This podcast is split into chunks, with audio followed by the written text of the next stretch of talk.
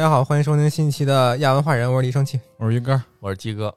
今天稍微聊一个有点恐怖的东西，之前比较火的这个动物园规则怪谈，其实过也过去很久了，我们跟热点也跟不上，吃水也赶不上热乎的，就捡一尾巴。这使着冰嘴的。冰牙，我来姨妈都不敢吃，我就。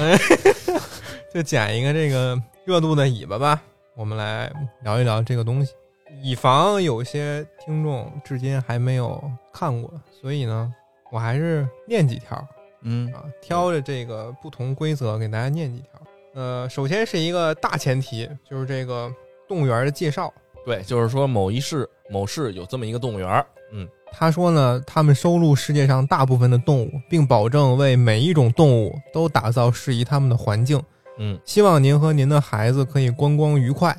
在观光游览时，请各位游客务必遵守以下规则，以确保你们的安全，否则挺正常的，啊后果自负。对对对，还对对挺正常的。第一条，本园安全措施保障绝对没有问题，动物没有出逃的可能性，尤其是小型草食动物大多被关押在不可触摸的封闭性环境里。嗯，因此，如果您看见路边有逃跑的兔子，请立刻带着您的孩子远离，并报告工作人员，不要靠近，不要触摸，尤其是兔子发现并且开始高速靠近你的时候。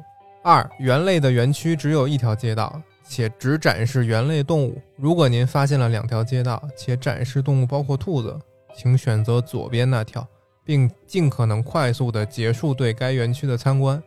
三，大象是一种体型巨大、有着扇子一般的耳朵、鼻子很长、腿粗得像柱子的生物，而且不是白色的。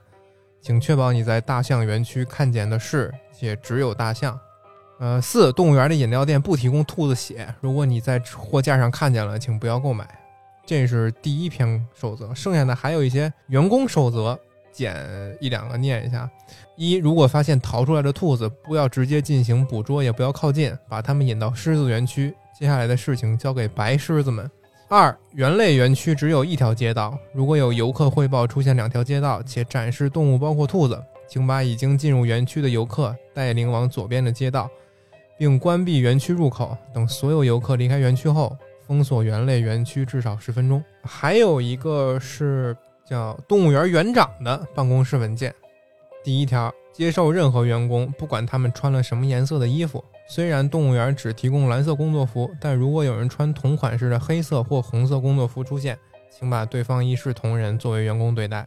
二，在无人的时候，办公室门外出现孩子的笑声和哭声都是正常现象，无视，假装没有听见，切忌表现出不安或者烦躁。哎呦哎呦，哎呦，这哎，这就不对劲儿了，琢磨，操，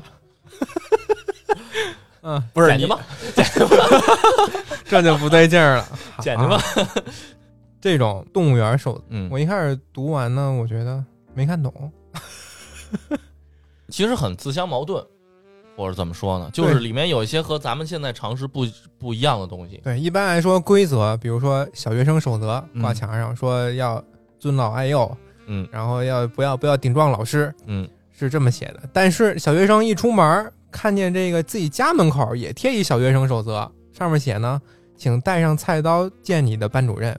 这这我上面上上面写这个，在操场请随意追跑打闹，这么写，哎，小学生那就可能就哎哎，那我听哪个就的呀？就有点对，那个事出反常必有因？是吧？而且他他这里面的这个怪谈还不光是有这一类的，就是这种矛盾型的，还有一些就是反常识型的，或者说像废话型的，像那个大象是一种体型巨大的啊，对，这不废话文学吗？对，耳朵像嗯扇子，有然后有长鼻子，腿像柱子一样，对吧？你但凡见过大象，你就知道它长这样。对所以，但是呢，就在这么一个语境里面，就会不禁的让人去思考，为什么他要在动物园里面强调这件事情？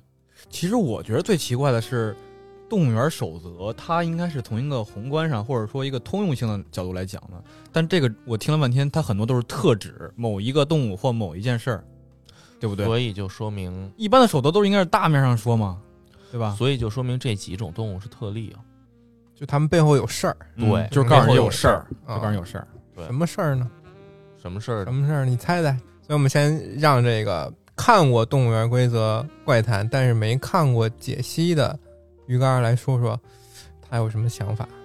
就我听完这些以后，我感觉他好，他的信息非常的多，但是他是，都是指特指这些东西的，比如说白狮子、嗯，兔子血、嗯兔子，然兔后子、狮子、兔子，嗯，吃草兔子，但是它什么还能见人，就就向你高速奔来。你不觉得这挺挺挺吓吓人人的吗吗？但是他妈兔子不就是会高速奔奔的跑奔跑的东西吗？会朝你高速奔来吗？兔子见人就往远处跑了呀，它对啊不会朝人就这样，哎，骑行种似的就过来了。人人也没说骑行种，多加设定，不 能自己多加不能多加设设定定。对对对，啊，还有什么？真有想想象力，真丰富。我看着我想就是这兔子像骑行种似的，都不四腿跑，俩腿站着过来。我想的是那种，我想的是那种，就是我想象它高速奔袭的那种画面，就像那种恐怖 GIF 图，你知道吗？啊就是那种远方有一个人，咵突然来了，哦突然到前面了，是这种张张布什盖尔恐怖的南我南锣鼓我想的巷是那个样子。哇，那个真有那种感觉哇！我看完这个怪则怪怪谈以后，我有一个其实最恐怖的觉着，就是那个如果跟你的伙伴，如果你有有一个伙伴，然后走失过一回，就不要相信他什么的。啊对，那一条这个确实那一条比较恐怖。然后还有一个是海洋馆的那个，就是说海洋馆什么晚上熄灯的那一条。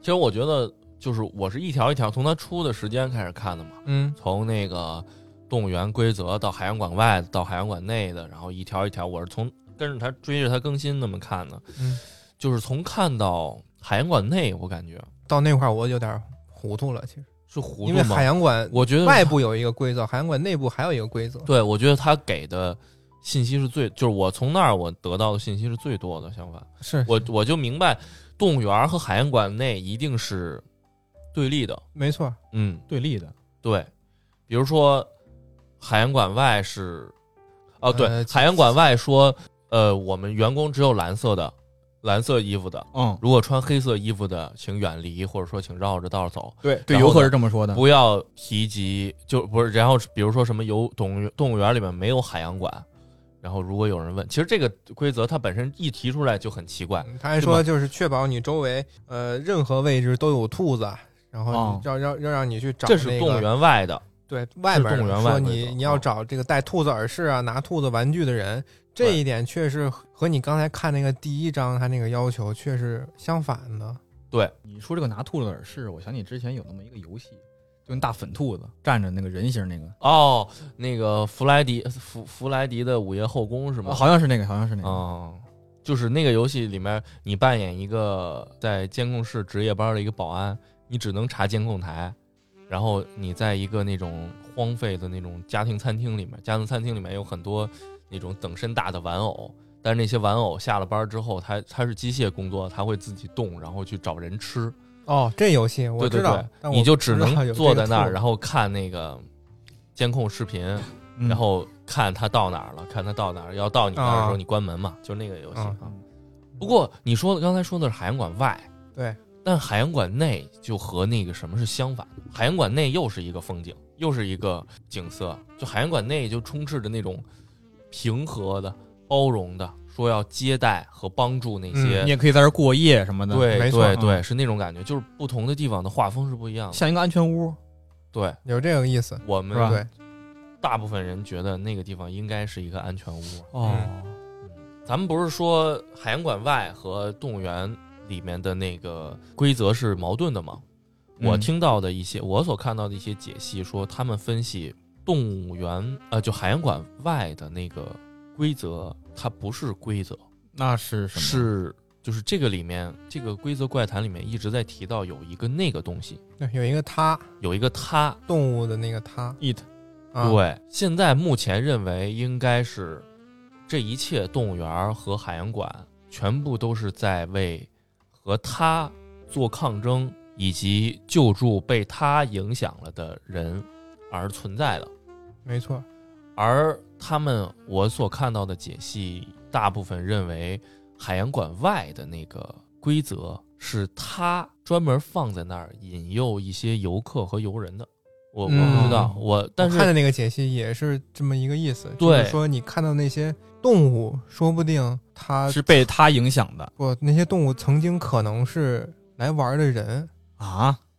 啊，这个咱们之后就再慢慢细讲吧。对，呃这是大部分人的一个，就是大部分解析的一个逻辑、一个思路推突突破口。不过我就是单是想从这点上说，我我对于这点，就是说海洋馆外的规则是他定的，就是他呃放在那儿的，故意放在那儿的。我我从这个分析上，我从心里面不太认同，就是从我自己的分析上来说，为啥呢不太认同。可是我又找不到理由去反驳他。他说的这个，我找不到任何的证据去反驳他，因为我觉得没必要。就是你不认同的是，因为他把这些东西都以规则的形式写在外头，是吗？就是我觉得他没必要去做这件事情，就是从逻辑上解释不通。没必要去害人，是吧？不是他一定是要害人，他没啊必要以这种方式去害人。就是海洋馆里的人该出来自然就会出来，不需要你来引诱。对，从这一切的迹象表明看，他仿佛是在这个动物园里面无处不在的，嗯没，错，它是一就就像 WiFi 似的。对吧？难那难道说他还需要去引诱人家去靠近兔子吗？你一出来以后，自然而然就碰上了嘛。对，所以如果这么去想的话，感觉这个动物园外的规则守则只是作者在编到那个地方的时候，为了增强这种矛盾性，为了加强就是他的那个让人们增加浮想联翩的空间而设置出来，故意设置出来的一些矛盾性的语言。就是他的目的可能就不再是完善作者自己本身想的一个世界观，啊而仅仅是增加整个怪谈里面的悬疑性，或者说对抗，嗯惊对可能有疑惑性。可能有这么一个考虑，但是刚才不是说这个这个它它是一种无处无处不在的这么一个存在吗？嗯那也就是说，它能够随时随地对人类的认知造成一定影响。对，在有一张就是游客，你能捡你能看到一张游客他丢的一张小纸条上写，嗯，呃，有有一条是说要记住你是人类。对就是对一般人来来说，这这句话也是废话文学嘛？那可不嘛谁知道我不是人类自己是人类嘛？嗯，那如果他写出这句话，那就是说他曾经或者说以后会被影响，认为自己不是人类。或者说他如果就不是给人写的，他是给那个变成动物的人看的。呃，有可能，但是也有可能是给后来的人提醒因为他。啊因为你自己是看不见你自己的样子的，对，有些时候你是不知道自己。他他他们没有带手机？吗？不要，哎，园长的那个园长的那个须知里面有两条，我记得是紧挨着的。第一条叫时刻记住，人类是一种长有两个眼睛、嗯一个鼻子、一张嘴、两个耳朵在于两个耳朵在头部的两侧的生物。对，然后呢，还有一条就是在值班期间不要照镜子，你知道吗？园长守则里边，对，嗯当这两条放在一起的时候，你就会浮想联翩。等会儿园长守则是给谁看的呀？给园长看的呀，给园长啊，那园长 园长要遵守这个规则来在动物园里边对，执执行自己的职责行自己的公。务，对对，还需要给他自己定规则的吗？规则不是他定的呀，啊，园长要他遵守的。OK，对，嗯哎，那我有一个想法，为什么人们觉得海洋馆是安全的呢？除了海洋馆，没有地方有镜子了。特意有镜子的话，因为海洋馆的玻璃是算是镜子的，园长的那个办公室好像是有镜子的，就你除了办公室以外，就只是游客能走的地方，园区里边是没有镜子的。应该是只有大动物海洋馆里面。如果按咱们常识想的话，动物园里面确实不会有那个。对啊，你给老虎照镜子，可能它也不太需要。但是海洋馆里那个那个水族馆，头纹该对吧？那水族馆里的那算是镜子吧？所以到那里边人，真真的就能知道自己到底是人还是动物了。反正海洋馆在我们看的这个解析里边，它是相当于有一个庇护所的这么一个功能。嗯，呃结界，对结界，对，是 是是结界，天天津庇护所。姐姐，是有这么一个天津魔法师嘛，然后还有我看的还有一个说法，就是说为什么呃要用这么复杂的规则方式来提醒游客不要去做出那么多出格的举动呢？嗯，有一个原因就是，一旦人类开始这些游客啊开始意识到这个动物园里有那么一个它存在，那么它势必就会受到这个它的影响，等等等会儿，等会儿，那么游客就会更容易受到它的影响。嗯，所以就是既不能告诉游客们有这个东西的存在，对。又要保护这游客们不被它，对，就就是你要是信了，你就会被它影响。就更容易被他。对你按照我们这个规则，按照我们这个方法教你的游览方式，你就不会出事儿，哦你就能安全出去。就跟哦就跟催眠一样，你知知道吧？嗯催眠有些时候是有用的，但是对于心里笃信催眠是有效的人来说，那就效果更大。嗯，这种感觉，我嗯我是这么理解的啊。对然后，如果说一旦你被他影响了，刚才像刚才说的，你就不会觉得自己再是人了。就这个是的被他真真实的外貌会变吗？还是好像真的会变，真的会好像变真的会真的会变，嗯因为呃哦因为你记得那个兔子为什么要向你高速奔来吗？对，这种是一种奇怪的兔子。它就是人类在这个它的影响之下，可能要对游客做出一些事情了，比如呢？把你弄死呗。那你就自己去想吧。我跟这你说，种东西，所以说这这种他不告诉你我要干什么，对，对这种事情是最恐怖的。而且这个园区里还有四只代表正义的白狮子白狮子啊，对啊，他们代表正义。对，我记得是有明确说的，就是当你遇到什么危险的时候，就去到那个狮子园里面，警察里里面有四个白狮子，会咬死一些脏东西。狮子对狮子这么写的：白狮子咬有救的人，咬没救的人。咬有救的，这是两句话。白狮子咬有救的人，咬没救的人。有救的人是怎么着呢？就是说，比如你在别的园区出现了异常情况，嗯你就按照手册上写的，你赶紧跑到这个白狮子园区这儿。嗯嗯，白狮子一咬你，它不是一个正义的伙伴吗？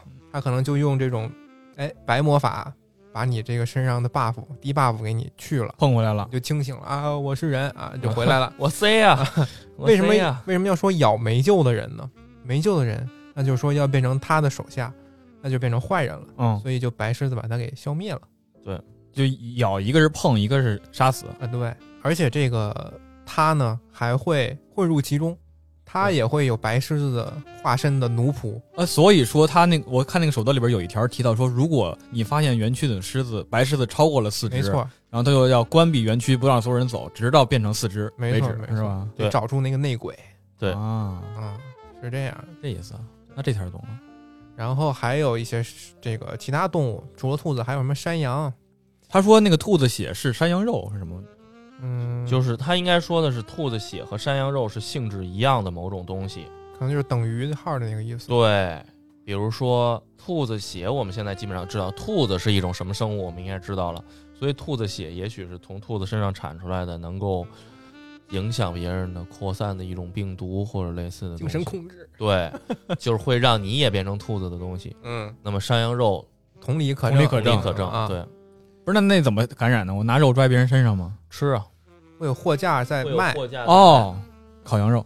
这而且这个兔子血和山羊肉可能就是以一种嗯动物肉形态存在的人的血肉，嗯也可以这么猜。吃了之后就加速你的这个向它转化的过程。没错，对没错。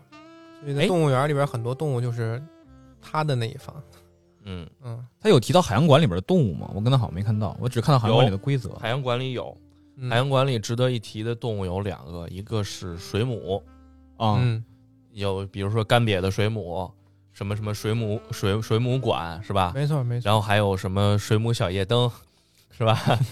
然后还有呢，就是一只在鲸鱼馆里面死掉的大象，在鲸鱼馆里死掉了大象，泡泡在鲸鲸鱼馆里面的大象，对，这两个有啥特殊的吗？这两个专门提醒了说大象是一个，就是在鲸鱼水族馆里面，大象是一个为了增加趣味而设置的全息投影，不要大惊小怪。这是海洋馆规则说的。对，还有说什么停电时怎么怎么样，然后说因为那个大象的全息投影是有外部供电的，所以它不会灭。嗯，但你你仔细再想，一个全息投影凭什么要用外部供电呢？所以说明它一定跟电没有关系，也就是说这个不受它不受停电装大象池装大象这个池子是不受动物园正义的一方控制的。哦没法用这个我管理动物园这个店的这个电工来管这个大象到底要不要让别人看到，他那他用的是海洋馆外的电没准就不是电了，啊兄，弟，是吧？行吧？呃，我的理解啊，反正我当时理解就是读到这儿来说，嗯，就是说其实关电、关电闸和不关电闸，那个大象都存在在那儿，嗯，他又不断的去强调这只是一个同呃全息投影，别大惊小怪。给我的感觉就是它不是全息投影，它就是真实的。它真的在里面泡了一个大就象是 elephant in the room 吗，，elephant in the 啊，sea 嘛，把大象关进水族馆要几步？呃对，还有还有一点，规则里会写，如果你遇到危险，撕下守则后面的那个虚线，对，那一小角，那是甚至包括 保命的。对对对，甚至包括园长守则里面也是遇到了某些特殊的情况，他需他需要时刻在自己的办公室的抽屉里面备几张地图，在某些时刻把需要把地图拿出来，专门说了把地图拿出来，把那个角撕掉，握在手里，对，就很明显是让他渡劫用的，像个桃符似的呗。没错，差不多。那以后我去动物园，那手册我都留着，不满地扔了，留留着票根儿。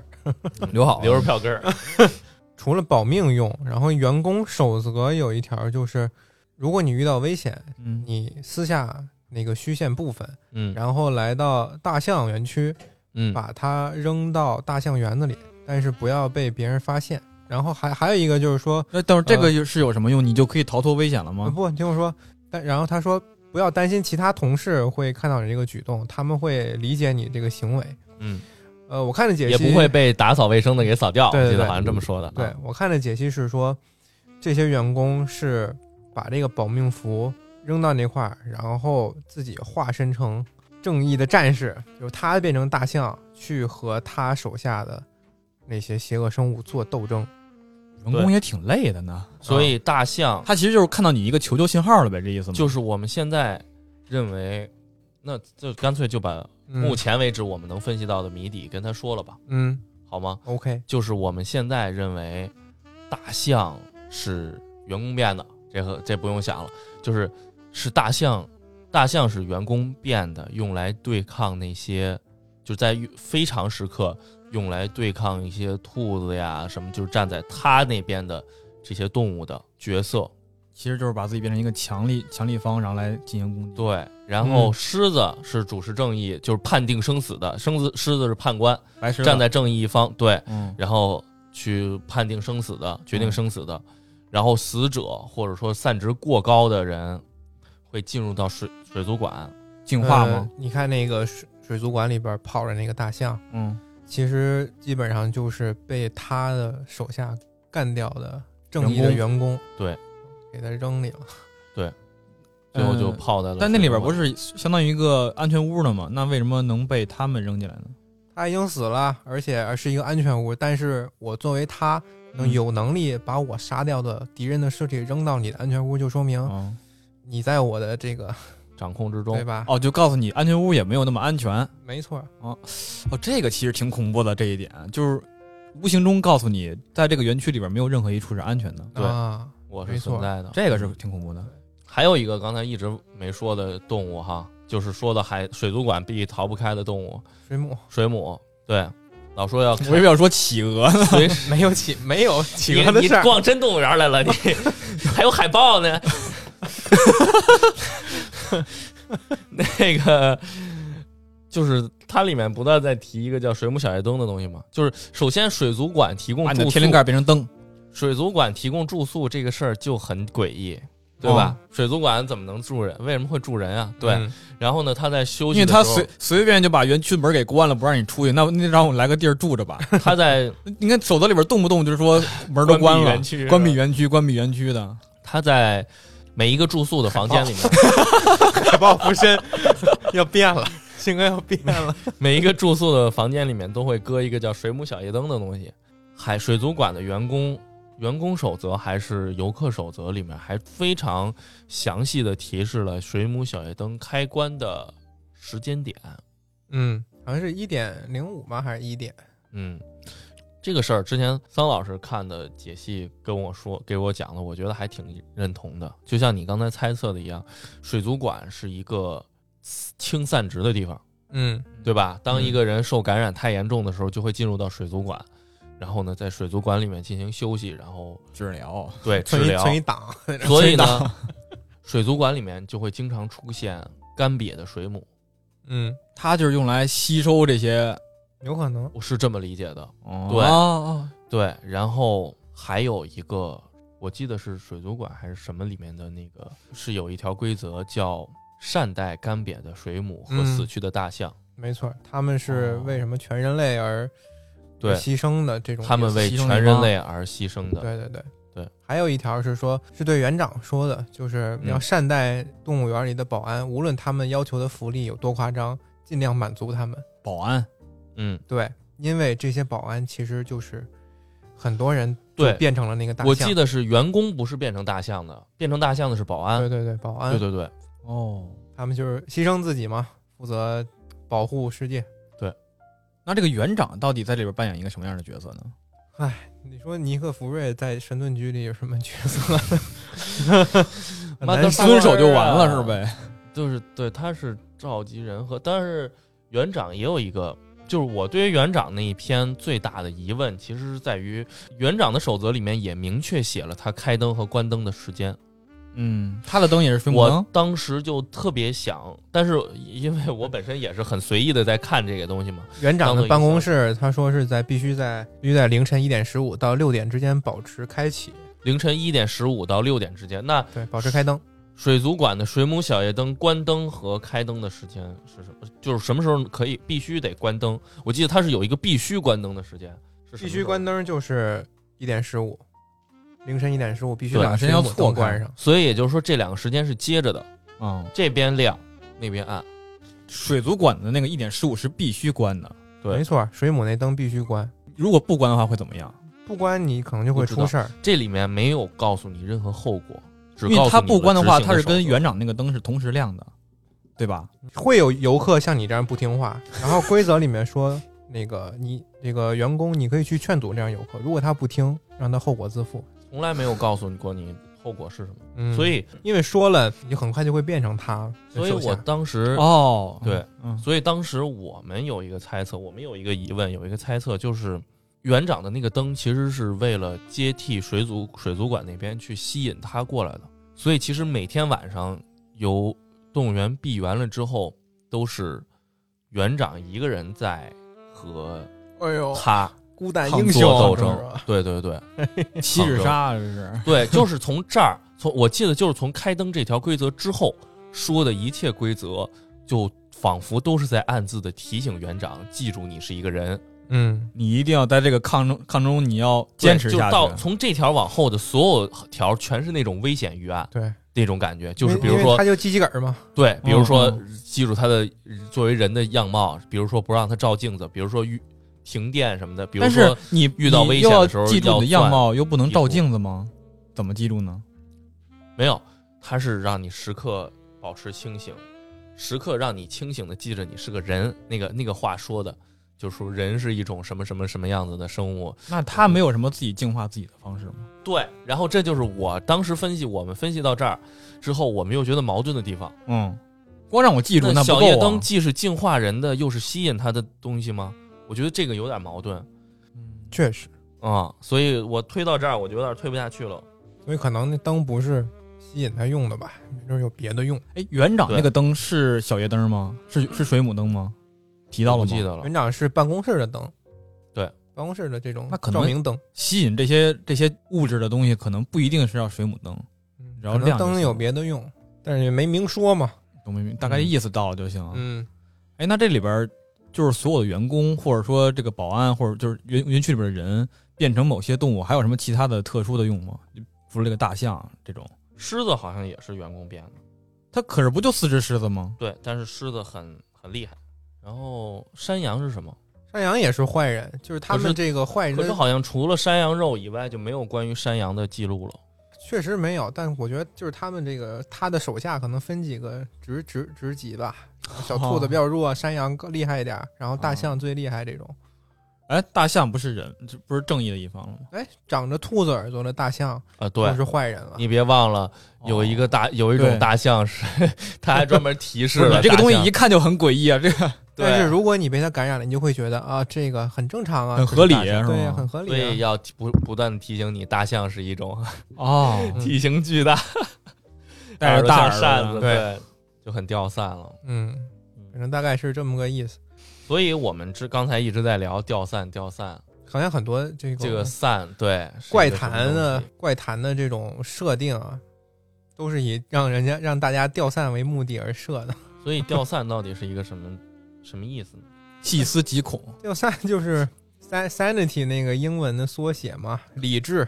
哦，就是比如说你在家里有一小猫，平常呢你下班回家，你它会温顺的趴在你的腿上，嗯你去撸它，它也很舒服。嗯，但是有一天呢，你在撸它的时候，这个猫的毛突然变成了湿滑的鳞片，你一摸满手冰凉，黏黏糊糊。你就突然在想我在干什么？对，我在干嘛？我的猫在，干嘛？我的猫怎么了？啊，我以为理智只是那种我是舒舒服服的睡了一觉，早上起来去学校给孩子上课，然后上着课的时候，我在上头夹着，孩子在底下闹着闹着闹着闹着，我就急了，我 理智我就开始敲黑板了。不是，不是那种失去理智，就是原原本正常的东西变得不太正常，嗯你就会怀疑这个世界，或者怀疑自己对还正不正常。精神就开始恍惚。就你们刚才在笑的时候，我在想一种有没有更更一些其他恐怖的，比如说你的鹦鹉冲你笑，啊，这是也挺瘆人的想象哎。嗯，我以后你见过鹦鹦鹉会了鸟会笑吗？好像不能笑其实就它是八笑个那种能仿能仿仿人不是声音的那种，不是声音，是嘴笑，面容上的笑。微笑狗是吗？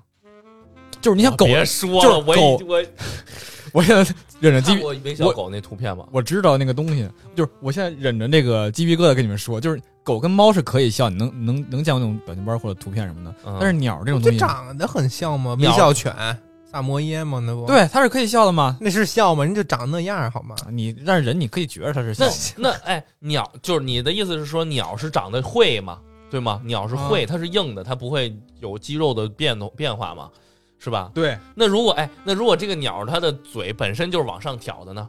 就它的嘴角本身就是往上挑的呢？比比如它一张嘴不就像笑吗？鹦鹉不是吗？你看因为我不是你看你看这个，你看这个，我说鸟呢，对我说我说我跟你说猫是可以的，他就给我看了一个 猫抿嘴，猫抿嘴，那个叫，气死我了。你就你就变成恐怖谷了，就不像人的东西，有点像人又不是人。对对对，你说的是可能是这个意思那可是这种东西其实你想来也是掉散的一个东西。我在我在哔哩哔哩上看过的，就是我觉得最接近所谓掉散的，就是那个，我真的无法用语言说出来哎形容那个蓝蓝路是吗？不是是是就是一开始的时候，你感觉像是一个人在抚摸着一条狗，哦，但是随着时间变，就是哦这个这个图里面的所有元素全都在变化，这个是谷歌 AI 当时在识别的时候那个东西，对对对它的不断的组合，不它断变化的就比如说把狗的屁股变成脸，把人的那个手变成筷子，就这种东西，对好多好多。AI 在学习嘛？所以这个当时我们两个互相传了好多这种视频。我刚才在给你们描述这个视频的时候，我好像突然透了一点，就是什么叫掉散，就掉散的感觉是什么感觉？嗯，就是一种让你不舒服的感觉，不可名状。无法描，没错，无法描述的感觉，你说不出来这个东西，但这个东西就是让你很恶心，或者说难受。很毛，很难受，对，没错，但是你无法描述这个感觉。嗯，正常的生活中出现了看似正常又不正常的事情。比如车站着开，哎呀我想起一个事儿，我变形金刚嘛，那不是？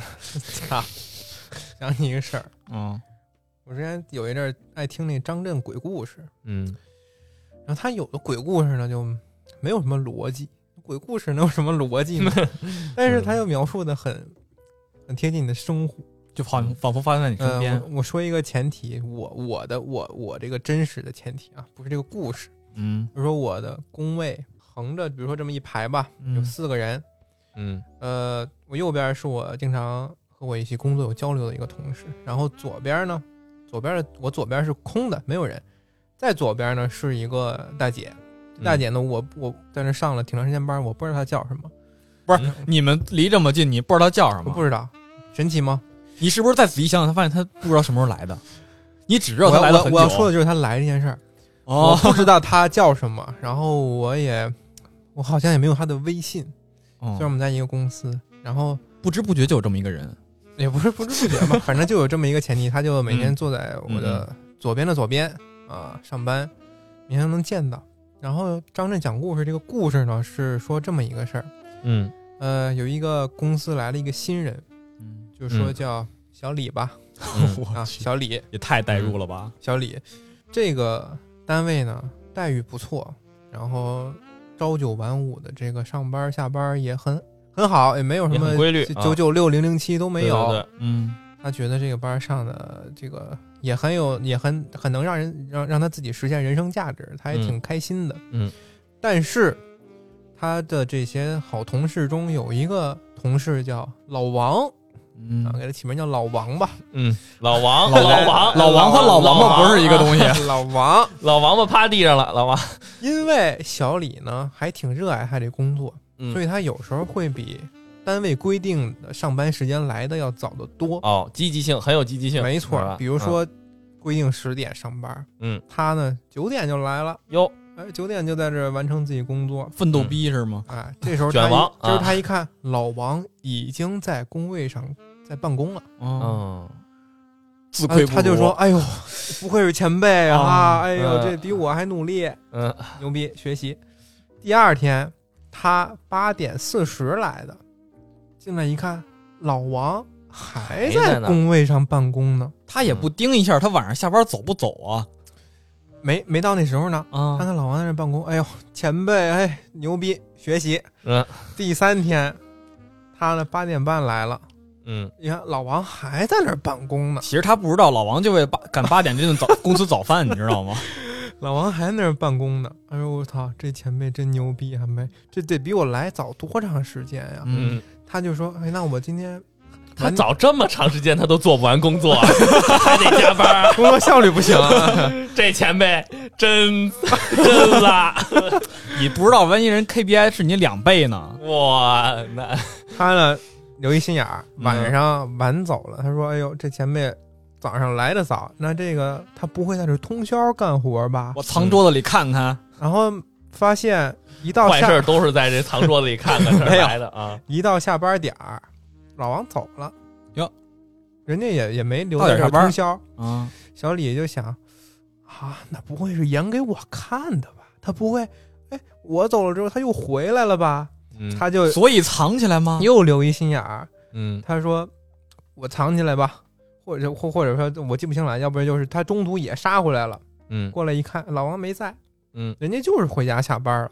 没有那个呃幺蛾子之类的，结果后来每一天他就这个小李啊，都来的越来越早，越来越早，嗯，八七六卷起来了八七六啊，这么卷起来了吗？啊，每次他来都发现老王在那办公呢，嗯。不是刚来，不是在那脱衣服掏东西呢，而是干上活热，火朝天了，在那打上字了，都打上电话什么的了。啊哦，他就觉得我操，这老王啊，越来越诡异啊！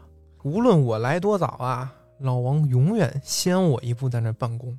嗯，他急了，他急了，急了，还没问问去啊，我呀今儿晚上不走了，我通宵。没有没通宵，他就挑了一巨早的一天，嗯四点多地铁还没通呢，四点多到这个公司了，嗯，走着去的啊，在他们那个单位门口碰上老王也往里走，哟，这回终于抓着了。碰上老王里走，嗯，他他就想搭上前面跟老王搭话嘛，嗯说哎呦王哥你怎么来这么早啊？老王一看见他，我操，脸都吓白了，蹭蹭蹭往前走，生怕这个小李超过他，他就直接钻进了这个工位，满脸这个都都是冷汗，坐在这工位上开始办公。直到他掏出这些东西开始正式办公的时候，他才静下心来和这个小李打下打招呼，说：“哎呦来了，您怎么这么早啊？”然后他就跟没事人似的在那继续还聊天呢，俩人。嗯小李就越来越觉得不对劲了，嗯，不对劲了，对，又转天儿，他说：“这老王肯定藏着什么事儿，要不然见着我比他早，他也不可能这么慌张啊。”他为什么不直接问问人家呢？这个我想起来，这个小李问过周围的同事，说啊这个王哥怎么来这么早？周围同事就说：“哎呀，你能看见王哥？不是，哎呀，王哥呀、他就是咱们这个公司的劳模啊，他非常热爱工作，而且我们大家都很他都很佩服他，他很棒，很优秀。哦，小李也问过王哥，你怎么来那么早啊？王哥就说：“嗨，每次都有一种都有都有借口，你知道吗？要不然就是文件忘带了，哦要不然就是说，这王哥记性不好，他妈天天忘带东西。要不然就是说工作忙，我工作量多，哦我就来处理处理。那你为什么晚上不不多待会儿呢？老婆给我轰走了，加班没有问，题嘛？加班没有问题。然后啊加班不就是说呃，他就小李就想，就每天都他妈的忘带东西，工作处理不完也不应该啊。是啊，我这前辈效率也太低了，对，就转天儿说，我再来早点吧，不到四点。这不会该出什么事儿吧不？到四点，他就在这个单位门口了。当他刚走进这个办公室的时候，嗯发现王哥老王嗯刚从电梯出来。哇，老王一看见他，吓坏了，嗯比昨天还要慌张。因为这次他早了，小李就觉得，啊，就因为我比你早了这么一步，至于吗？就慌成这样吗？我也不是小偷，我也不会什么窃取你工作成果，咱们之间没有什么竞争关系啊！嗯啊，你怎么这么慌张？小李嗯就一边想着，一边和王哥打招呼，就往办公室走。嗯当他走进去那个瞬间，嗯王哥呢其实也快要进办公室了，嗯，但是就差一步，王哥嗯就站在办公室门口不走了，不进去了，嗯就开始跪地哭。嗯就是哭天丧地的捶地，哎呀，哭丧那种。嗯完了，小李就想，我靠，我这是干嘛了？啊，我啊我我是弄弄死你们家人了吗？所以到底为什么呀？啊，王哥就是说，完了完了，你现在也你现在也变成我这样了，他肯定不会放过你，你完了。恶魔契约嘛，这是。小李呢就觉得有一种神秘的力量，嗯好像就给他哎钻身体里的给控制住了。嗯他就突然明白了一切，突然理解了一切。我觉得这是不是在激他，让他早来？有，我觉得有可能，他就这小李就突然明白了一切，就是说，我每天必须要做公司第一个来的人，不然我这条我这条命可能就没了。然后他转转边一看，王哥就好像已经半死不活那个样子像，干尸了，面色铁青，倒在办公室的门外。嗯打了幺二零，给王哥运走了。没几天，王哥哎哎离开了人世，撒手人寰，记不太清，反正大概这个意思吧。然后小李，小李他就成了以后这个公司的王哥，第一个来每天大清早，因为这个他不确定其他人会多早来啊，所以他只能每天可着最早最早，但是又不影响正常生活的那个点儿来，所以每天就凌晨，四五点，对，争取比大家来的都早。我什么四五点够早了，够已经很影响生活了。他就怕下一个像小像小李他这样探究秘密的人嘛，哦，怕别人卷过他嘛，他就从此进入了王哥的这个循环。啊其实这个、这个本质特别像，就是他的底层逻辑特别像一个呃，我不知道那个应该叫什么，就是那种话剧短片嘛，话剧片段那种感觉，话剧小荒品。诞是吧？呃，就是你知道有那么嗯一个话剧小品吗？就是叫嗯不能，好像叫不能坐的椅子吧。是吗？就是有这么一个，其实那个特别场景特别简单，很多时候就拿一个墩子放在那儿就够，就能演嗯两个人，然后就是有一个人坐在那儿，我忘了是他想招呼别人来坐还是怎么着，就是说一个人当一个人坐在那儿的时候，你坐在那个凳子上就起不来了，啊，需要等下一个人来，那个人坐下你才水鬼能起来。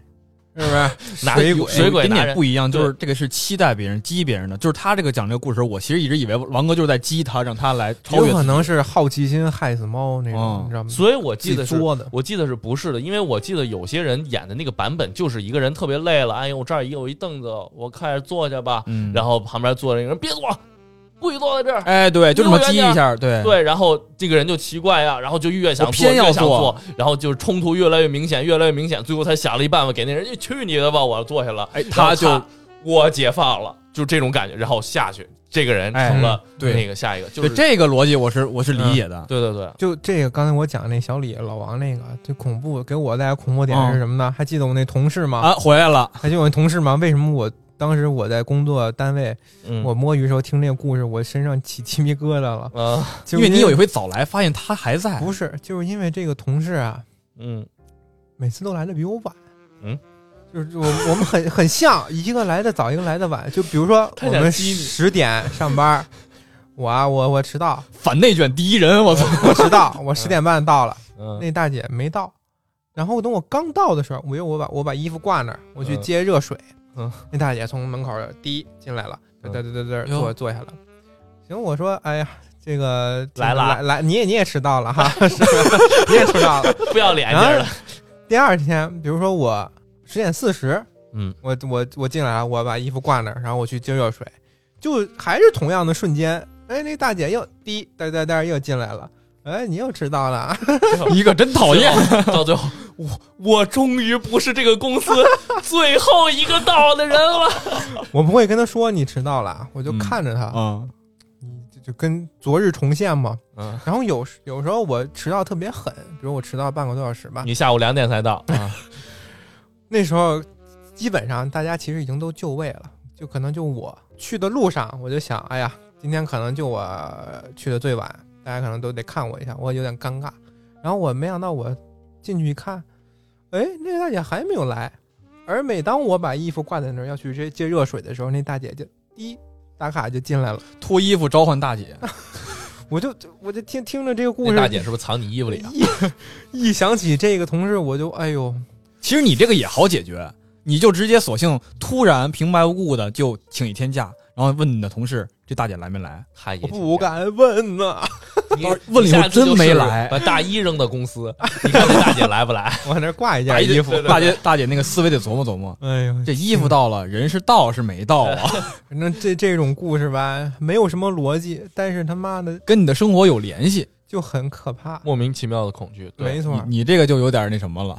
就是我哪什么呀这这是哎，你自己想去，自己悟。而且包括那个什么也是，就是类似的故事，其实还有那个《啾啾》的第四部，你看过吗？我看过呀《啾啾》第四部里面，那个岸边路伴遇到过一个事情，一个房地产推销员，就是说，好像是那会儿岸边路伴好像就是破产了还是怎么着，他想卖他自己那个大 house 大别墅，嗯，然后来了一个那个看就是这种经纪人嘛，看房的经纪人。嘛，想起来了，他就发现这个经纪人举止特别诡异，走路都数黄花鱼的嘛，溜边儿啊，嗯就是靠着，怎么着都不让他，怎么着都不让他看他那背，现在看我米露娜？怎么着都怎么着都不看那个背，就不给不给他展示他的后背，无论他站在什么位置。嗯，岸边路伴就想办法，想了半天办法，最后终于看着，就是各种各样奇葩的办法，然后终于看着他的后背了。然后发现他后背是脸，发现他后背有一替身，就是《JoJo》里面的设定嘛。嗯，然后当他看到那个替身的那一刻，那个人就跟后背就整个被撕起来了一样，接起来了之后，我记得那个人好像就死了，还是晕过去了。再然后起不能。对，然后那个替身就趴到他背上了。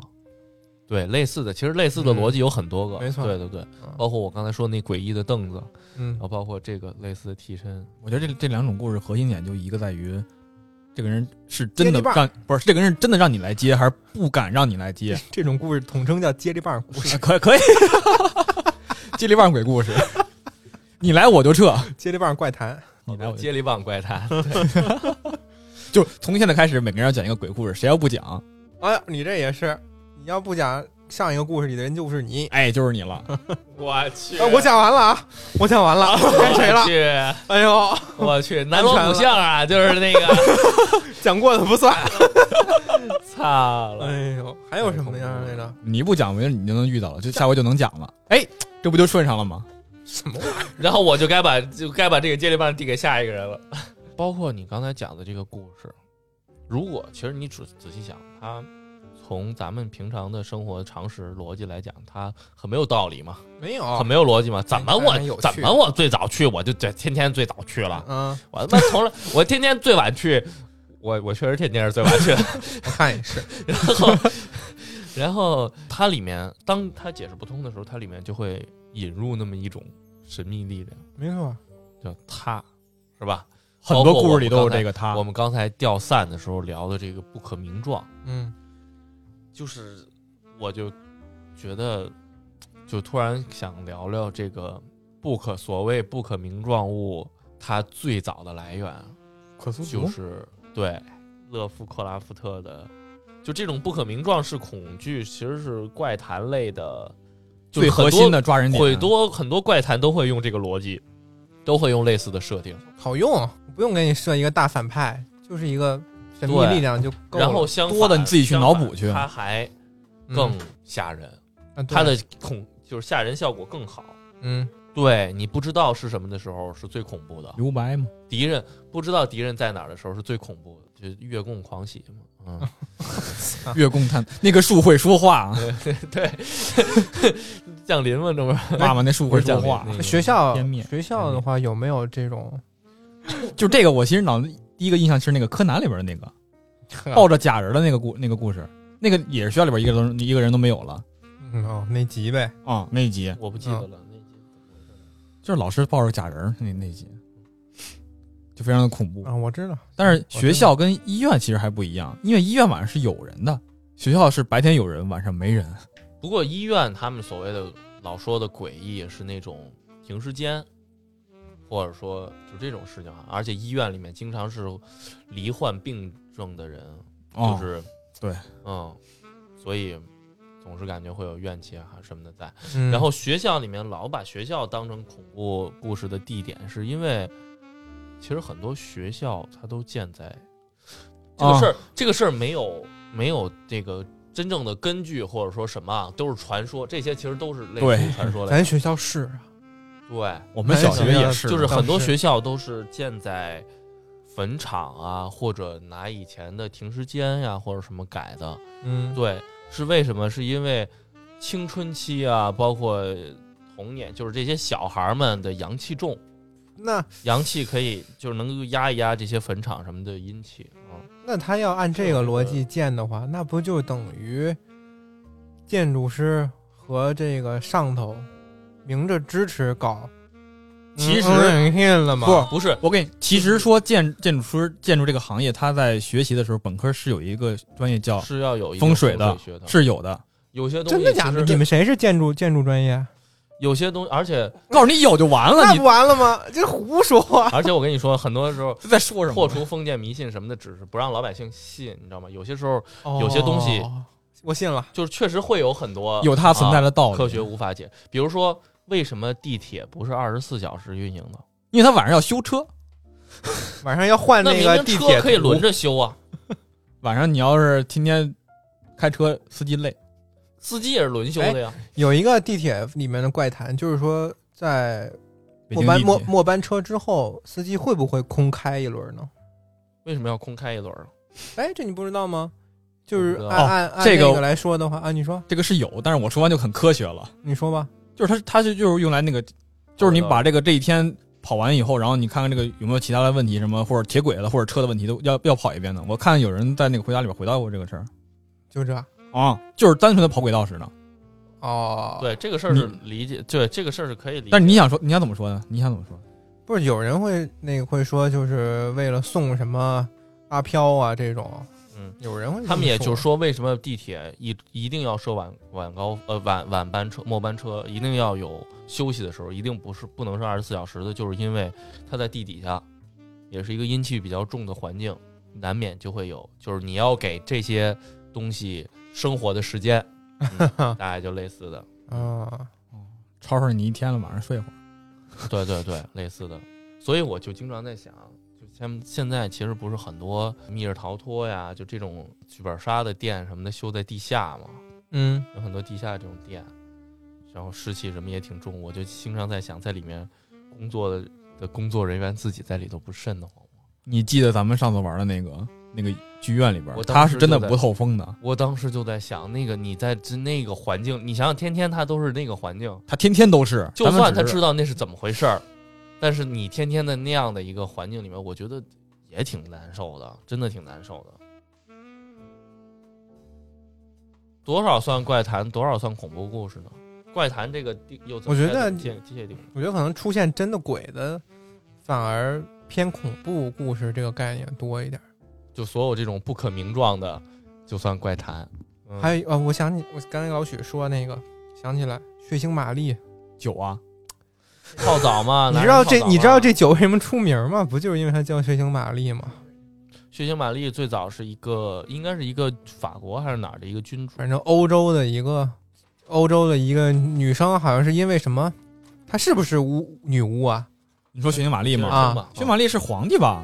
我记得我是皇也记得是是皇帝是君主，对女伯爵，反正就不是法国就是英国的。就这这个身份尊贵的这么一个女人，然后经历了一些呃，反正惨死，惨死，她留下了一些神秘力量的诅咒，就是说，如果你在午夜十二点，我听的版本啊，如果你在午夜十二点在卫生间里边，然后在卫生间这个镜子两边点上两根蜡烛，然后你看着镜子，呃，默念也好，或者出声也好，你说三句血腥玛丽乘三，嗯他就会在你的身后出现。嗯，出现干嘛呢？我不知道，对这种怪谈一般都不说结果。因为好方便编剧后面发挥吧，可能、嗯因为有有有的有的这个，比如说那个《邪恶力量》里边嗯有一集就是专门去对付这个血腥玛丽，他在里面邪恶力量是什么来着？美剧，哦，没去。他在里边就是作为一个反派，可能你召唤他出来，他就会去作恶。嗯当然，有的作品里边你召唤他出来，他就像猴爪那个故事一样，嗯他会帮你实现愿望，实现愿望但是你会付出代价，嗯是这么一个设定。嗯你知道，就这么一个条件不算很苛刻的召唤仪式，如果你知道了，你会很容易去尝试，尝试。就跟比如国内的这些泡塞塞塞灯泡一样啊。呃，对我试过在 我刚才余光看这边亮了一下，我操！试过在半夜十二点，我在厕所里对着镜子，我没开灯，你点蜡烛了吗？没点，我没有蜡烛，我找不着蜡烛，我们家。啊啊啊！我在西方也也觉得镜子是一个很重要的法器。没错，我在那儿默念，我也没出声，我就喊布拉迪 Mary，布拉迪 Mary，布拉迪 Mary。啊还得是英文啊，人家听不懂中文嘛，可不，啊，没准英没准英文都不好使啊，不一定他是欧洲哪个国家的，法法他就法语、德语是英国的，是英国，他是亨巴的下一代，然后是伊丽莎白的上一代。啊。你这嗯挺懂，哇塞，牛逼！哎，这是布拉迪 Mary 的这个旁系子孙来了，荣幸。妈，念完之后，自己家人，我我我啊有我有点害怕了，就是出冷汗，但是屁事儿也没发生。可能你你这英语英语没做不够正，对呀，你这个。插根蜡烛可能多多插点。差两根。你知道，我突然想起来，前一段时间要上一个电影，但是我不知道什么时候上啊。就有一个，前一段时间上一个电影，但是不知道什么时候上对对对，前一段时间出了一个预告，啊。叫《Candy Man》，我不知道你们看没看那个。哦，糖果人儿是吧？对，这个好久了吧？类似的召唤仪式，就是也一样，也很也类似哈。那个好像是黑人之间流传的一个，这个具体我还真不知道。就是那个是不是跟前两年挺火的一个黑人那个就《逃脱绝命镇》是一个导演吧？是吧我不？记得了，我不记得了。他是怎么什么也是对着镜子，啊？然后会出来一个叫糖果人，就是他为什么是糖果人？对不是炸鸡人或者香蕉人。他的手他的手是一个钩子，然后呢，他浑身会甜腻腻的，你知道吗？哎然后在他的周围会飞蜂蜜，呃，飞飞蜂蜜，飞蜂蜜，蜂蜜牛皮，牛皮，飞蜜蜂，飞蜜蜂蜂，对所以糖果人来了的标志就是你在附近会看见蜜蜂，嗯，就是为什么不是跳跳虎来了？就是吧小熊 维尼来了，这不能说呀啊 一一旦你这么说，就说明你相信了。啊！一旦跳跳虎来了，那就说明啊，那谁要来了？小朋友们，刚才说就是，其实就是营造一种恐怖氛围嘛，就是嗯那种只闻其声不见其人的那种感觉。他出来干啊嘛呀？出来就杀人，对他就会杀掉，勾引你，他就会杀掉他，对召唤他的那个人。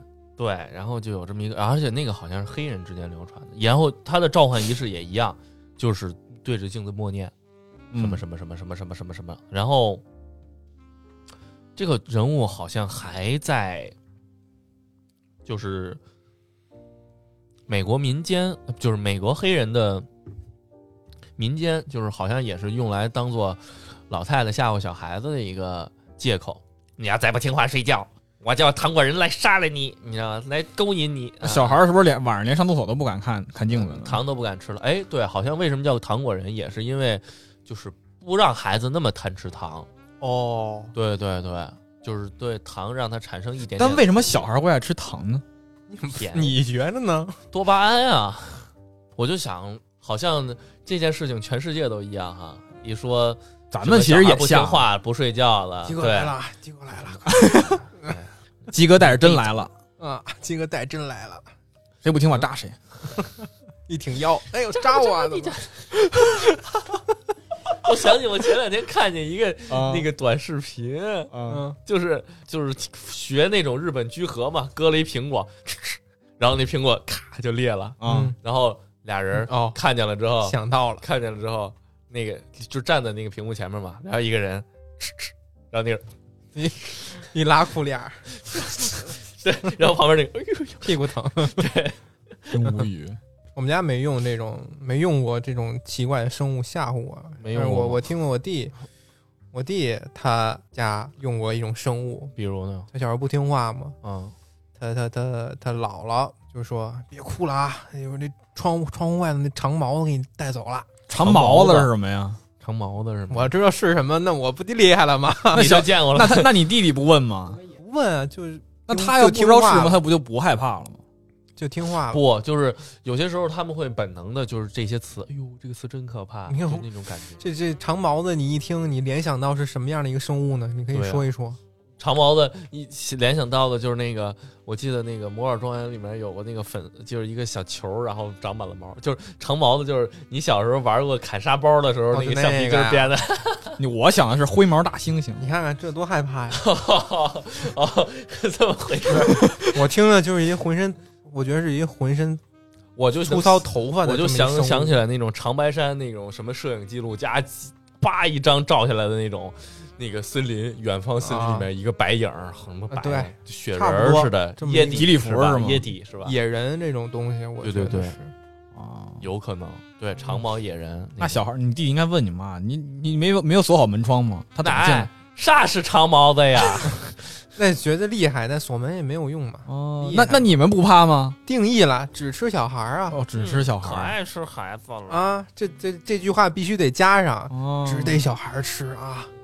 谁哪个小孩不听话就吃不谁听话的小孩啊，啊！不听话不，听话小孩肉好吃哎，。不吃药小孩儿给你带走啊！不吃蔬菜小孩给你带走啊！哎，不睡觉小孩给你带走啊。长毛子就是一个精确的定义域，你还记着这词儿呢？一个数学定理过来把小孩带走。我就想起来那个带走回学数学。《爱死亡机器人》里面不就有一集，嗯，就是其实圣诞老人从某种意义上也可以算是怪谈的一种分类。就跟小孩儿有互动。对，说白了还是规劝一个孩子，规劝孩子向善，规劝孩子做好事儿、听话的这么一个嗯，存在嘛。你像圣诞老人也是，你听话的孩子到圣诞节的时候给你礼物。如果你要是听到以前的以前的那个版本，圣诞老人的版本的话，圣诞老人是一边扛一个口袋，一边挂一个鞭挂一个子驯鹿，挂一个鞭子，挂一个驯鹿，鲁道夫咱们走，为什么要挂一鞭子？挂一个鞭子，对，抽驯鹿似的那个好好玩的小不是好玩的，听话的小孩装袋里，给他装袋里拿回去吃了是吧？听话的小孩给他礼物，嗯。不，听话的小孩拿鞭子抽。我靠，嗯，这个鞭子是干这个使的，这是长毛子，呃，也是长长毛子长毛的吗？挺大的嘛，对。啊，长毛嘛，对。从小培养抖孩子那圣诞老人抽孩子，孩子说 harder harder 是吧？哎呦是吧？不是，Yeah Daddy 咱们也要 全年龄了吗？这都不能要了，这都不能要了。Daddy Santa，你你说的 daddy 是哪个 daddy 的意思？我看过一个短视频，就是 Wait Daddy 那个女朋友在后边走，然后前头是她的男朋友和她爸，然后那个女生一叫 Daddy，然后两个男的同时回头，太尴尬了，太尴尬了。然后，而且不光是这个圣诞老人的传说，好像在欧洲、德国还是英国，我这个我记得是隐约记得很多年前看《九号密室》的时候提到的哈，就是也有这么一种，就是风雪老人、林中老人之类的设定，也是在就是听话的孩子会给他礼物，不听话的孩子就吃掉啊，类似的，就这个就更野蛮了，比鞭子抽更野蛮了。我觉得这像德国的，因为它那边有一个黑森林。呃，对对对，然后《爱死亡机器人》里面有一集圣诞节那个，大家都盼望着圣诞老人来，圣诞老人结果圣诞老人是一大啊怪物，是吧？没错，然后当他们觉得大怪物要吃掉孩子的时候，那大怪物吐了一礼物出来，就那种反差感，是吧？哦，嗯，嗯，然后就好像全世界这事儿全世界统一啊，就是为了规劝孩子好好听话什么的，就会用一些像长毛子，嗯，长毛的还有什，么再长毛的跟刚才那个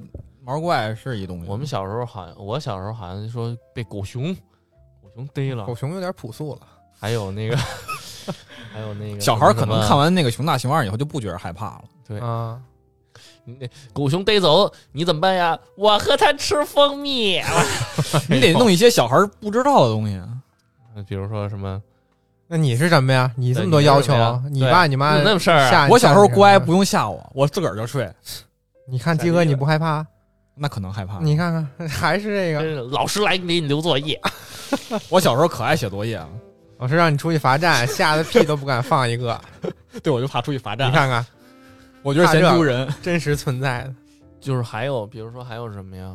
东北常常说的三大四大神兽之一，马猴子，什么东西？马猴子，什么玩意儿？没听过呀，你没听过？没听过呀。马猴子是什么玩意儿马啊？猴子啥玩意儿？没听过呀。马猴子、瘪犊子、傻狍子、我知道傻狍子，傻狍子和什么马猴子、瘪犊子、啊？狍子，傻狍子、瘪犊子，还还还妈的吧还有啥玩意儿来着？忘了，我忘了。唯独最后那个说说对了吧？别说别到时候说错了，东东北哥们儿干你。瘪犊子没说错啊，这不搁这坐呢吗？瘪犊子。你刚才说的是他，去你妈的吧，傻狍子！那马猴子，马猴子是什么呀？就是当时还真的有有一大马猴部分人去谈论，对大马猴，有大部分人觉得就是马猴嘛，嗯，就是猴嘛，可能就是，而且你仔细想想，那马猴是什么？而且确实是马长脸猴呗。这个词确实出现过，就是你去看看《西游记》，当然这就扯远了，《西游记》里面你干的渣孙悟空跟吴不是如来跟孙悟空说过，这个世界上有四种神猴神猿，啊，叫通臂猿猴、六耳猕猴。六耳猕猴、啊。赤尻马猴，啊，对，还有一个叫什么什么石猴，就是孙悟空那个叫就是孙悟空。就是灵灵什么石猴，对，啊，其中就是有赤尻马猴嘛。红屁但是股马猴，对，但是对你想想，赤尻马猴这个东西，其实它就等于什么都没说呀，没错，对吗？？谁哪个猴屁股不是红的呀？哦，你这意思又又扯回到废话文学里边去了。所以，行，别往那说。所以说马猴这个东西，它就不是一个猴，而且你想想，这个马猴马猴子这个词是是东北人说的，他妈东北哪有猴啊？为什么没有猴？东北冷冷啊，东猴一般生活在亚热带和长白山没猴吗？亚大兴安岭长白山哪没猴吗有没有看鸭这像像像没有猴？不记得，我还真不知道。没有啊？就是但是野人倒是有，呃，野人我觉得有 长毛子是吧？啊。山林比较多。然后我那天还真看了一个，就说这个马猴研究说马猴子到底是什么玩意儿。后来发现说马猴子其实是狼，狼不过呢也没有更多的解释了，只不过就是山东啊、河北、河南地方呢有一些方言会把马猴，呃就是会把狼叫马虎，我说哦，马虎就是那种去就是去音马虎马之类的，对对。然后我那天还真看听了一个山东朋友说，他们那儿确实管狼叫马虎，哎但是真的呀对真的叫马虎但是他们用的这个他们用的这个个胡，哦，他们用的这个虎是这个胡那个字，虎马就可能就是像马一样，就是大的狐狸，或者说像马脸一样的狐狸。你想想，啊那不就是狼吗？啊大狐狸不就是狼吗？所以就是马虎。然后呢，闯关东啊，或者怎么着，就传着传着就传邪乎了，传走音了，变成了马虎、马虎、啊马猴、马虎、马猴那。马可能就是一个形容词，就是说它大，壮，因为马大嘛，对，大洋马嘛，嗯，对啊，嗯啊，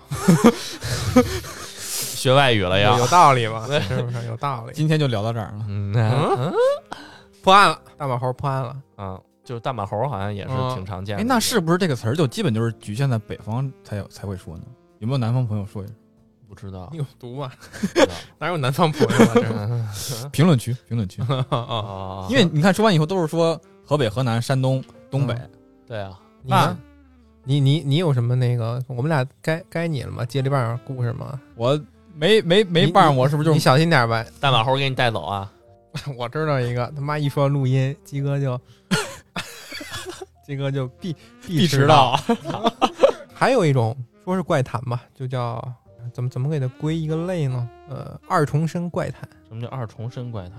很简单，比如说现在桑老师在你后边坐着呢，嗯这时候你来一电话，嗯，一看桑老师给你打的，鸡哥你在哪儿呢？我一会儿就到，这种哦，这种旁边那女的是谁呀？很经典，明白，很经典。是吧？很多看着你，很多海龟汤也算那种，跟怪谈似的。这个动物园不也是海龟汤差不多吗？其实就很多的规则给你，让让你去想，你拿这些东西拼凑出一个类似于自己的世界观。但是动物园这个我可以接受，是因为它其实和咱们现实生活的代入感不是很强。我只是去琢磨，越琢磨越恐怖。因为我去动物园多，都好多好我多我。觉得这对这种感觉我还挺好的，因为它不会影响我的正常生活。没错，比如说我初中，我小时候，我小的时候听着那些，比如说像电梯里的什么什么跟家里头的那我真能碰上啊！那些东西，我真的是我操，我他妈的，我好多年不敢坐电梯，我都甚至那样的。对，我拒绝。我我我我一会儿再讲吧，我说一个，就很别讲，不是很多很多怪谈，就是你给它加一个结尾之后啊，就没有什么意思了。有一个写蓝血人那个作作家卫斯理，嗯，他写过一个小说，短篇小说，写的是电梯的事儿。他不就老写恐怖故事？呃，我先把悬疑的这一块儿我可以简单说一下，就是在一个特别高的大厦里边有一座有有一台电梯，嗯这个电梯呢，偶尔你只要上到最顶层，这个电梯上去之后，原来在里面的人就会消失，就再也不下来了。所以大家都很害怕这个大楼的电梯，就嗯害怕这个这个这个事儿会不会轮到自己。当然，那个主角儿这种事儿肯定会摊上他嘛，嗯他就他就陷入了这种困境当中。结果发现是什么呢？这结局就一说就挺没劲的了。一开始那个悬念设置的就是你谁进去谁没，这还挺可怕的。嗯大，家可以猜一猜最后是怎么回事。拐过弯儿，上头有一直升机，坐直升机走了哎，。不是，还挺啊高科技的。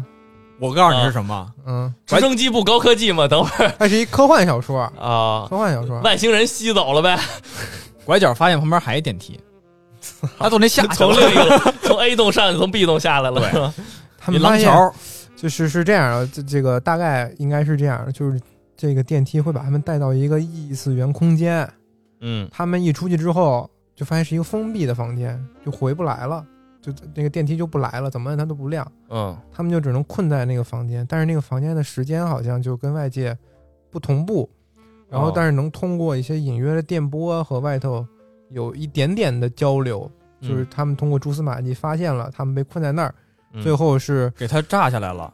不是最后是通过什么从高楼跳下来一种加速度，然后突破了什么什么空间的界限，才逃到现实当中，哎，这个故事我好像听过。是是这么一个事儿。不过我老觉得这个好像也就那样哈，也我就不我也没有什么特别不说结尾的话特，别对吧？不说这个原理的话，前半部分就说这个电梯很恐怖。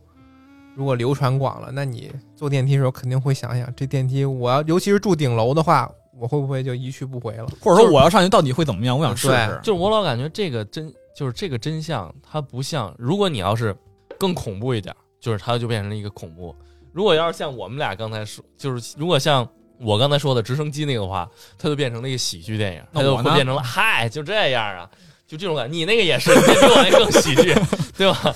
嗯然后就是，但是它就正好卡在了这么一个不当不正的地方。你说它是废话吧，也不是，也确实是那上头有点什么。但是你说这什么恐怖吗？也不恐怖。所以就在这么一个很鸡肋的位置上，不能说明白。给了这么一种感觉。对对对，现在就是做的新怪谈怪谈类游戏最好的，我觉得是控制那个游戏。我们之前可能在节目里边也提过，Control 对那个那个女主她有几个超能力，Control 不是也也不是超能力，她就进入了一个收容局，这个收容局就类似斯斯坡那个设定，像里边有很多奇怪的 Man 物品，Man in Black。不里边没有外星人，里边就是一些奇怪的物品，比如说这个话筒，它很奇怪，给它装起来；这个奶茶很奇怪，给它装起来。它里边发现了一个三点五英寸软盘，这个软盘有什么用呢？一旦你拿着这个软盘，这个软盘可以吸附周围的一些东西，嗯不只是数据，比如说这桌子，它能给你嗯吸过来，嗯然后 你再用一些能力给它催催发这个软盘的话，这软盘会把这个椅子像导弹一样发射出去。不是它吸是吸在上面是吗？表面上对这是软盘，这是火箭炮啊。这个软盘在被收容的时候，周围围着一圈杂物，围着它转悬浮。因为它要吸附过来嘛？对对对，然后这个女哦主也有一种超能力，她可以运用这个软盘，就是这叫超能力吗武器。然后还有里边装了一个木马，儿童玩具那种木马，摇来摇去的。嗯，它是什么功能呢？这木马可以瞬移，骑上它的人就能瞬移是吗？呃，也不是骑，这个女主也有一种能力，能吸收这些东西吗。不是，这女主能力就是正确使用所有稀奇古怪玩意儿。应该是给它控制住了。操！它这个木马平常的状态就是给它封闭在一个密闭空间里，这木马在里边闪现，就在里边晃。闪电侠啊，啊，就就就这么一个状态。还有一个什么和斯斯坡里边一个很像的一个冰箱，谁一必须一直盯着，不盯着就死，这冰箱就把你弄死。冰箱把你弄死。对，，里边藏着这么一冰箱，嗯但是这些东西为什么会这样，没有一个解释。哎，这就有点像那个之前在某乎网站上，就是说一只会无限追杀你的猪蜗牛，啊，这个东西为什么存在不知道，但它就就是有。对，反正怪谈就这么说不清道不明我们就。要到了那个剃刀理论，那个叫什么什么剃刀理论来着？福包括福尔摩斯很多故事没解密之前，不也是很像怪谈吗？什么巴斯巴斯什么维克的猎犬，哎，我印象最深的的福尔摩斯的一个故事就是他那个会降下来的天花板，就他去某一个地方，然后说所有人在这个屋里待一段时间，然后会给你钱，然后但是等他们在那儿待的时候，发现那个天花板会天花板跟墙壁会会会伸缩压压你啊，那一集。就是你你说的，就是八九不离十了，它就是叫奥卡姆剃刀理论。奥卡姆剃刀，对，就是说，当一个东西不能以更简便的方式观测到的时候，它就是不存在。就是或者说，就是两个一个一个原理，就是说一个原理有两个解法，那必定会选，必定要选择那个更简便的解法。嗯，就是他用这个举的最经典的一个例子，就是说叫车库里的龙。啊我车库里有一只龙，你看不见它，摸不着它，闻不到它，用现今科学的所有探测方式器，都探测不到它，嗯，但是它那它就是不存在。最简单的理论就是说它不存在。啊，对，相对来讲，一个理论是各一步一步的去证伪，一步一步的去证伪；另一个就是直接说它不存在，就是选择那个不存在的那个。就是说，一切你无法，就是可以这么说哈，无法探测到的东西就是不存在。然后相反，这些怪谈和鬼故事类就是反反嗯奥卡姆、是吧？嗯。我没法，我说不清，我没法控制它，但是它就是存在的这种嗯，感觉哈，反正有时候说结局就强行说的那种强硬说结局，可能有时候就没劲了，嗯就得留一个想象空间嘛我。就想起来给你讲过的那个案件，看一个侦探小说里面有一案件，就说有一个特别爱喝咖啡的一个日本有一特别爱喝咖啡的贵妇人，喝上了，她呢总是会邀请她的朋友去她家开茶话会，嗯，但是哦，有一天她从此再也不喝那种高端的咖啡了，她只给她的客人喝罐装咖啡，特别便宜而且不会好喝的那种咖啡。嗯，大家就很奇怪啊，这个如果这是一个怪谈的话，那大家肯定会想，这个夫人是不是经历了什么？经历了什么？这个房间是不是如果喝这个冲这个这个手冲咖啡，会不会就出现一些奇怪的事情？啊，人家就叫手冲咖啡，你们对啊，想的也太歪了我就叫手冲咖啡，就叫手冲就叫咖啡手冲呀就叫手冲咖啡。大家会不会想这个这个如果认真制作的，会不会有什么咖啡恶魔出来？就会猜嘛，这个夫人到底藏了什么秘密？她是不是一个变态？她这个人是不是已经被跟她一样的什么机器人给替换了？她不能喝这种纯的咖啡或者说她就是对咖啡有信仰，她变成咖啡侠了。啊？对，大家就会猜嘛。结果这个、嗯这个夫人换罐装咖啡喝的原因非常简单，一说呢就跟魔术揭秘一样，就 就那什么了。嗯，为什么呢？董卿为什么呢？为什么呢？因为要是喝那种认真的咖啡是要用茶杯装的，嗯对吗？但是，一旦装进杯子里面，呃，水它会保持一个水平的状态，嗯对吗？但是装到杯子里面，在这个房间的话，这个咖啡的面儿是斜的。为什么是斜的呢？地板歪了。就是因为这个夫人的住的这个豪宅嗯，发生了地面沉降的现象，他不想让大家发现他不想让大家发现他这个家底儿要那什么了。哦，所以他说，从此咱们就用罐装咖啡来开聚会，哦是这么一个原因。哦不，想丢面子，以后改 以后改吸管喝的呀。反正就是揭秘了就很无聊的。其实我倒不觉得，我觉得这挺巧妙。他们当时问我，他这个他他妈当时问我，我他妈猜了十多个可能，我靠！你看说完之后就就挺巧妙，就会被大家骂，对吗？我觉得对对挺巧妙。不，我觉得我我这是骂，我没骂你，我 我觉得挺我觉得挺巧妙的啊，但是所以说怪谈还是没有结局的比较好吧？我觉得给人以无限畅想的空间就。像我们这期节目，我们也没有结局。这动物园规则怪谈不也是作者没说结局是什么？到最后就有人在那个论坛里后来问他了，他说那个就是说不说，嗯，所以最后就其实就是这些读者们、受众们选择自己更喜欢的解析，嗯是吧？虽然说我可能更喜欢他往恐怖的方向去发展哈，但是就是那天听完那个解释，我听完了那我看完了另一个解析之后，我感觉也挺不错的，而且我的脑子我的一切就开始顺着他那个思路走了，他把我说服了，就是就是刚才说的那些思路，然后他们有人说，这个动物园是建立在刚才说的那个他的诞生地之上的，他会从这儿出现，然后去为祸人间。等于说他们把这个动物园建在那个他的巢穴上了。对，所以没有办法，他们就只能把，就是在它上面建一个类似于动物园一样的设施，就是还要有一个像外部一样的身份掩盖这个真相嘛，在里面又通过这一系列的怪谈呀、什么的，去互相牵制，去限制对方，形成这么一个世界。就是为了维护秩序。对，说白了，这一切恐怖、诡异、矛盾、莫名其妙、不可名状，其实都是一小部分人在保护绝大部分人的结果啊、成果。对对对。正能量，就这么听完了之后，我感觉一身正气了，我已经，我不掉散了，我一身正气了，我已经。对，挺好，挺有意思，就是这样，。挺有意思的，嗯嗯，没看过，大家可以去。其实到最后对，就是你选择相信什么，嗯，